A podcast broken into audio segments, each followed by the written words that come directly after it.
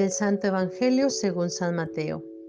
En aquel tiempo Jesús dijo a sus discípulos, Tengan cuidado de no practicar sus obras de piedad delante de los hombres para que los vean. De lo contrario, no tendrán recompensa con su Padre Celestial. Por lo tanto, cuando des limosna, no lo anuncies con trompeta como hacen los hipócritas en las sinagogas y por las calles para que los alaben los hombres. Yo les aseguro que ya recibieron su recompensa. En cambio, cuando tú des limosna, que no sepa tu mano izquierda lo que hace la derecha, para que tu limosna quede en secreto. Y tu Padre, que ve lo secreto, te recompensará. Cuando ustedes hagan oración, no sean como los hipócritas a quienes les gusta orar de pie en las sinagogas y en las esquinas de las plazas, para que los vea la gente. Yo les aseguro que ya recibieron su recompensa. Tú, en cambio, cuando vayas a orar, entra en tu cuarto, cierra la puerta y ora ante tu Padre, que está allí, en lo secreto.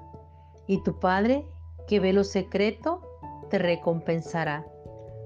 Palabra del Señor ser mejor persona. Cada año parece más difícil vivir un tiempo para revisar nuestra vida, para ver cómo va nuestro camino hacia Dios, porque a esta sociedad contemporánea no le gusta oír de conversión, pues mucha gente se considera perfecta y que todo se lo merece. Muchas personas reclaman sus derechos, pero no les gusta reconocer los derechos del prójimo Mucha gente alega que tiene derecho a vivir como quiere, sin importarle las personas que están a su alrededor. Pero este es precisamente el sentido de la cuaresma. De estos 40 días, preguntarnos, ¿cómo puedo ser mejor persona? ¿Estoy aprovechando los dones que Dios me dio?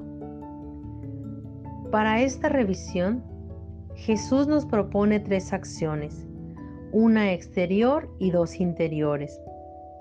Limosna, acción exterior. Oración y ayuno, acciones interiores. La limosna es un gesto muy antiguo de solidaridad con el prójimo, pues además de la ayuda material que representa, es sobre todo la preocupación por los más pobres, pues la pobreza, fruto de la injusticia de mucha gente, a veces hasta nosotros mismos, debe ser combatida. Nos desprendemos de lo poco que tenemos para compartirlo. Compartir, verbo clave, porque el Señor nos da ejemplo al compartir su vida con nosotros. Oración y ayuno son herramientas indispensables para cultivar la humildad en nosotros, para estar en contacto con el Padre, que está atento a nuestras necesidades y nos recompensará por nuestras acciones, por nuestra manera de vivir.